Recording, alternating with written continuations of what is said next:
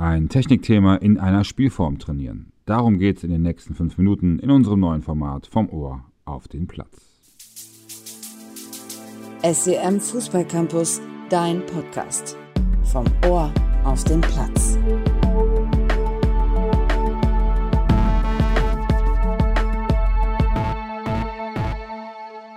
So, willkommen hier im SEM Fußball Campus in unserem neuen Format. Wir versuchen euch Hilfestellungen zu geben zu euren Fragen zur Trainingsgestaltung oder Trainingsumsetzung oder Organisation, wie man das auch immer nennen mag.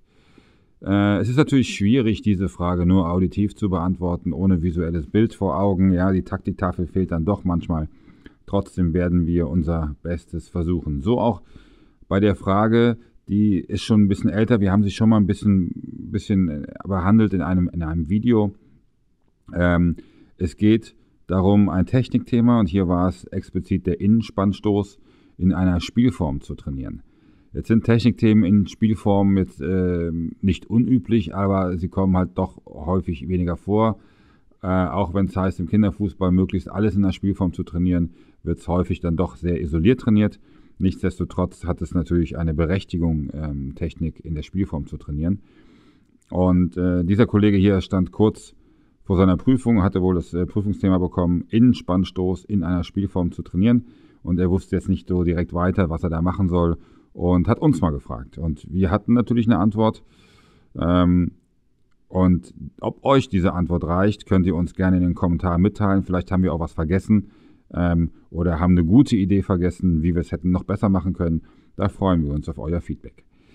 Wir beginnen auf jeden Fall mit einem ganz normalen Spiel. Die Vorgabe war 7 gegen 7 oder 9 gegen 9. Wir haben uns hier für die kleinere Variante entschieden, 7 gegen 7, weil wir einfach mehr Ballkontakte haben. Und spielen das Ganze natürlich auf einem verkleinerten Spielfeld, äh, was ungefähr der Größe ja, einer Hälfte entspricht. Ähm, wir haben allerdings große Tore aufgebaut, das heißt äh, wirkliche ganz normale ähm, Erwachsenentore, weil wir auch viele Jugendspieler hier haben, äh, betone ich mal, dass es halt die großen Tore sind, ähm, weil wir viele Abschlüsse haben wollten und die natürlich auch alle mit Innenspannstoß ausgeführt. Wir haben alle ganz normale Fußballregeln äh, an Bord. Allerdings haben wir den Einwurf geändert. Wir haben gesagt, Einwürfe gibt es nicht. Dafür gibt es immer nur Freistöße und zwar halt von der Position, wo halt der Einwurf, Einwurf gewesen wäre, ähm, damit wir hier auch einen Innenspannstoß provozieren.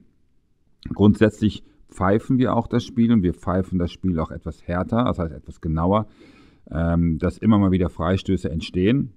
Ja, hoffen wir mal, dass Freistöße entstehen, um auch da wieder ja, einen, einen entsprechenden äh, Innenspannstoß äh, abzuleiten. Dann möchten wir, dass viele Flanken geschlagen werden. Grundsätzlich zählen bei uns Tore immer. Ja, wenn ein Tor erzielt wird, sollte es auch ein Tor sein, egal wie. Aber wenn halt ein Tor erzielt wird nach einer Flanke mit dem Innenspann oder auch nach einem Ball aus dem Halbfeld äh, mit einem äh, Innenspannstoß, dann sollte das Tor halt doppelt zählen, was dafür sorgt, dass viel mehr von diesen Bällen äh, probiert werden. Das letzte, was wir noch eingeführt haben, war, dass ähm, wir das Tor oder die Wertigkeit des Tors erhöhen konnten, wenn wir vorher entsprechende Bälle gespielt haben. Zum Beispiel bei der Spieleröffnung hinten raus. Ja, wenn wir da einen, einen langen Ball oder einen Innenspannstoß gespielt haben und wir sind anschließend zum Torerfolg gekommen, dann wurde die Wertigkeit um 1 erhöht. Genauso wie bei einer Spielverlagerung aus dem Spielfeld heraus oder aus dem Spiel heraus, dann wurde auch da die Wertigkeit um 1 erhöht. Als Beispiel mal kurz gesagt, äh, der Torwart spielt hinten einen, einen Ball raus. Ja, der geht auf den Flügel. Der, der Flügelspieler macht eine Spielverlagerung auf den anderen Flügel. Der Spieler läuft in die Box zwischen 16er und Außenlinie und flankt den Ball rein und der Spieler im Zentrum macht das Tor im Kopf dann wäre das Tor insgesamt vier Punkte wert, weil das Tor gemacht worden ist nach einem Innenspannstoß, das sind zwei, plus eine Spielverlagerung, plus eine Spieleröffnung, das sind dann insgesamt vier. Somit können wir immer davon ausgehen, dass die Spieler versuchen werden, viele von diesen, von diesen Bällen zu spielen und auch häufig die Technik angewandt wird. Ob sie dann richtig oder falsch angewandt wird, das seht ihr ja direkt an dem Ball und da könnt ihr dann reingehen und coachen. Was ihr natürlich auch machen könnt, ist zu sagen, von der linken Seite nur mit links oder von der rechten Seite nur mit rechts, um auch beide Füße zu schulen. Ja, und äh, generell haben wir auch gesagt, bei den Freistößen, um nochmal auf die Freistöße zu kommen, dass jeder Freistoß als solcher Ball ausgeführt werden muss, was also zum Beispiel kurze Bälle dadurch verhindert. Natürlich ist es so, dass die Abwehr sich dementsprechend positioniert. Es ist klar, dass die natürlich auf die langen Bälle geht, aber das ist ja für beide Mannschaften gleich. Es ist also kein Nachteil für eine Mannschaft. Ähm, und man kann ja auch den Ball ja, als Spielverlagerung spielen, dass sie erstmal ne, rausgezogen werden, um dann anzudribbeln und wieder in die Box reinzukommen.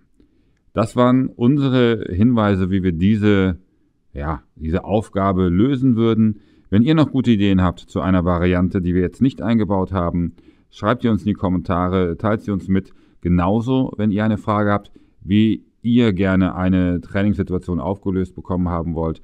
Ihr habt, ähm, weiß ich nicht, keine Ahnung, es hinterlaufen wollt ihr trainieren. Wie würdet ihr das machen? Wir versuchen es euch möglichst kurz und bündig innerhalb unseres neuen Formates zu erklären.